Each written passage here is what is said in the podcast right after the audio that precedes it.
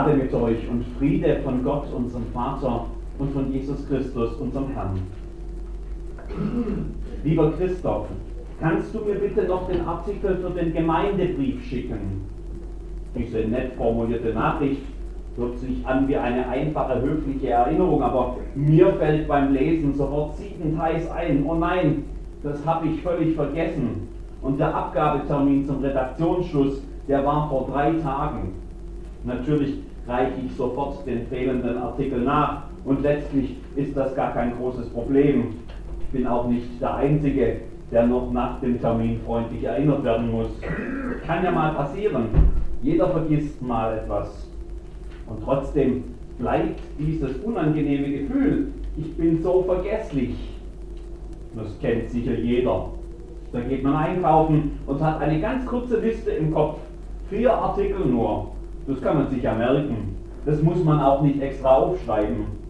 Und wenn man dann zu Hause die Einkaufstasche auspackt, dann fehlt doch eine Sache, die man sich ganz fest vorgenommen hatte zu kaufen. Meine Einkaufsliste ist meistens etwas länger und ich merke schon zu Hause, dass ich mir besser alles aufschreibe, um nichts zu vergessen. Leider habe ich dafür schon öfters den Zettel zu Hause vergessen oder im Auto liegen lassen. Das hilft dann alles auch nichts. Oder man hat sich fest vorgenommen, bei der nächsten Begegnung mit einer bestimmten Person ein bestimmtes Thema anzusprechen. Und dann trifft man sich und man plaudert eine Weile fröhlich und man verabschiedet sich und zwei Stunden später fällt einem wieder ein Mensch, ich wollte doch. Erst gestern ging es mir bei einer Dienstbesprechung unseres Pfarrerteams so und jetzt muss mein Thema halt eine Woche warten, bis wir es wieder besprechen. Oder man hat sich vorgenommen, die verschriebenen Medikamente gleich morgens nach dem Frühstück einzunehmen. Und das tut man dann auch brav, zumindest die ersten drei Tage. Und am vierten Tag kommt irgendetwas dazwischen oder die Gedanken kreisen um etwas anderes oder man hat einfach schlecht geschlafen und beim Mittagessen liegen die Tabletten immer noch auf dem Tisch. Vergessen. Das kennt, glaube ich, jeder. Und wenn Sie jetzt dachten, das Vergessen, das habe nur mit dem Alter etwas zu tun, dann kann ich Ihnen versichern, auch viel Jüngere vergessen Dinge, falls Sie das beruhigt. Lobe den Herrn meine Seele und vergiss nicht, was er dir Gutes getan hat, lautet der Wochenspruch aus Psalm 103, Vers 2. Bekannte Worte, die Sie vielleicht schon im Konfirmandenunterricht auswendig gelernt haben und die wir ja auch immer wieder miteinander im Abendmahlsgottesdienst beten. Lobe den Herrn meine Seele und vergiss nicht, was er dir Gutes getan hat. Ist übrigens ganz gut gegen Vergessen, dieses Auswendiglernen und das Wiederholen. Und deshalb möchte ich das gerne auch an dieser Stelle mit Ihnen tun, wiederholen. Wenn Sie diese Verse tatsächlich auswendig können, dann sprechen Sie doch mit. Lobe den Herrn meine Seele und was in mir ist, seinen heiligen Namen.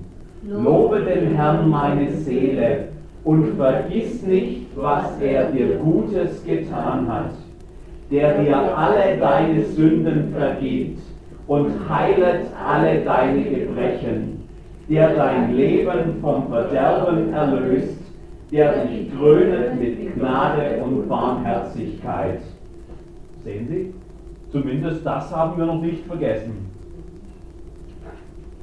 Lobe den Herrn meine Seele und vergiss nicht, was er dir Gutes getan hat. Was passiert denn eigentlich, wenn ich etwas vergesse? Dann fehlt zunächst einmal etwas. Manchmal ist das gar nicht so schlimm. Also wenn ich vergesse, eine Tafel Schokolade zu kaufen, dann esse ich eben einen Apfel und tue in dieser Woche vielleicht noch was Gutes für mein Gewicht. Schlimmer wird es schon, wenn im ungünstigsten Moment das Toilettenpapier ausgeht. Manches, was ich vergessen habe, das kann ich einfach nachholen, ohne dass es einen großen Unterschied macht. Manchmal hat es aber auch Konsequenzen, wenn ich etwas nicht rechtzeitig erledige. Im schlimmsten Fall habe ich sogar die letzte Gelegenheit verpasst. Immer wieder treffe ich Menschen, die noch Jahre später darunter leiden, irgendetwas nicht getan zu haben, als Gelegenheit dazu war. Und vergiss nicht, was er dir Gutes getan hat. Was passiert eigentlich, wenn ich vergesse, was Gott mir Gutes getan hat? Dummerweise sind wir Menschen ja gerade darin ganz gut, das Gute zu vergessen. An unangenehme Erfahrungen und schlimme Erlebnisse erinnern wir uns oft viel besser. Und vergiss nicht, was er dir Gutes getan hat. Wenn ich das Gute vergesse, dann bleibt ja sonst nicht mehr viel. Ich sehe die Dinge, die mir nicht passen, die mir Sorgen bereiten, die mir Angst machen, mich schmerzen. Ich sehe, was knapp ist, was fehlt. Ich sehe das Risiko. Meine von sehr schlimmen Erlebnissen in der Kriegszeit sehr geprägte Oma, die sagte immer, ich sehe schwarz, wenn es um die Zukunft ging. Klar ist hier auch jeder ein bisschen unterschiedlich gestrickt und geprägt. Das ist wie mit dem berühmten Glas. Für den einen ist es halb voll und für den anderen ist es halb leer. Und irgendwie haben ja beide recht, oder? Aber je mehr ich drüber nachdenke, desto mehr bin ich überzeugt, wer sich nur auf das halb leere Glas konzentriert, der verpasst womöglich am Ende das Gute, was da noch drin ist.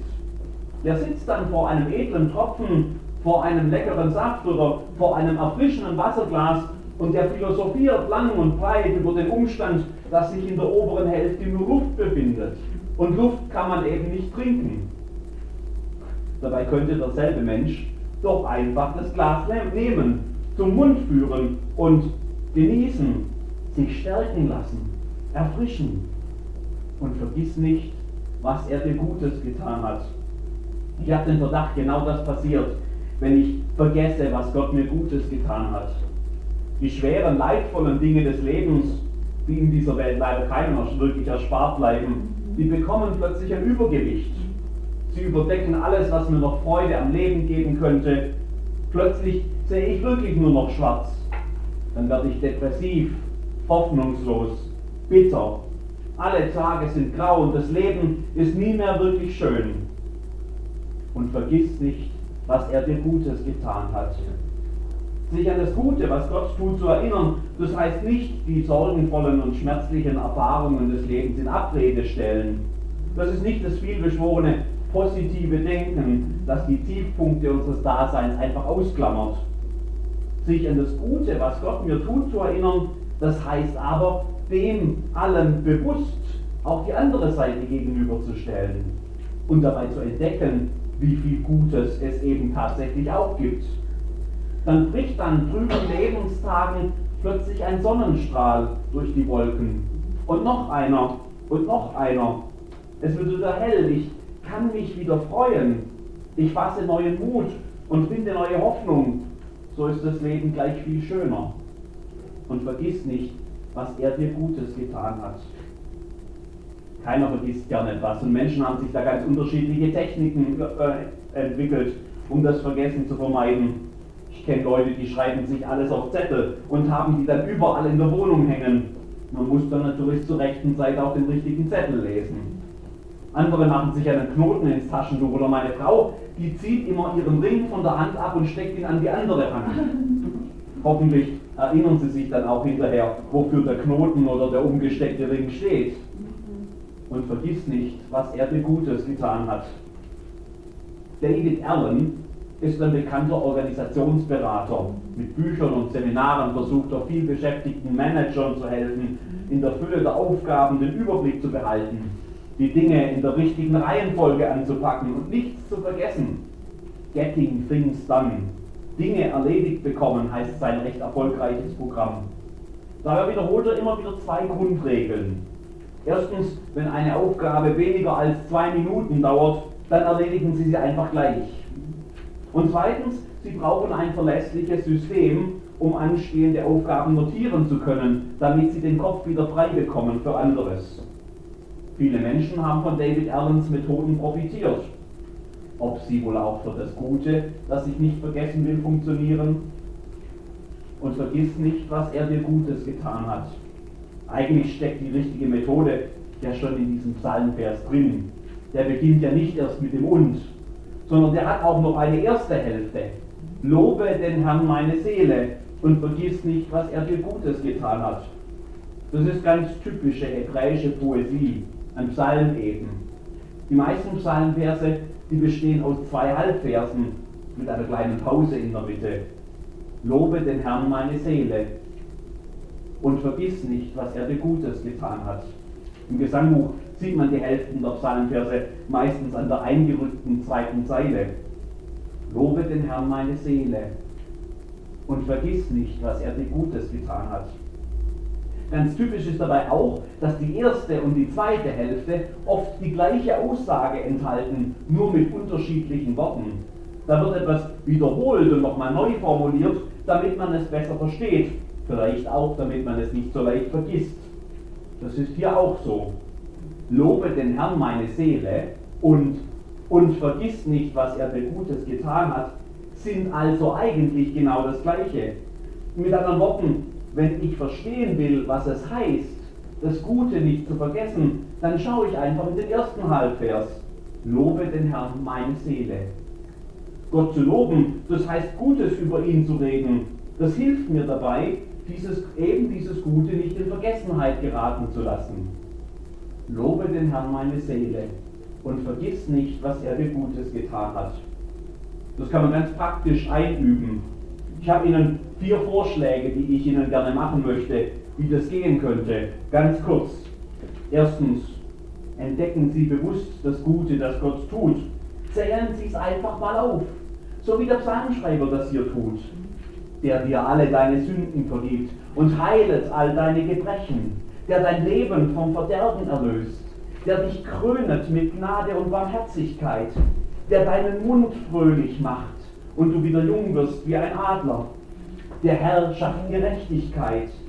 Er allen, die Unrecht leiden, er hat seine Wege Mose wissen lassen und die Kinder Israel sein Tun. Barmherzig und gnädig ist der Herr, geduldig und von großer Güte. Er wird nicht für immer hadern noch ewig zornig bleiben. Er handelt nicht mit uns nach unseren Sünden und vergilt uns nicht nach unserer Missetat. Denn so hoch der Himmel über der Erde ist, lässt er seine Gnade walten über denen, die ihn fürchten.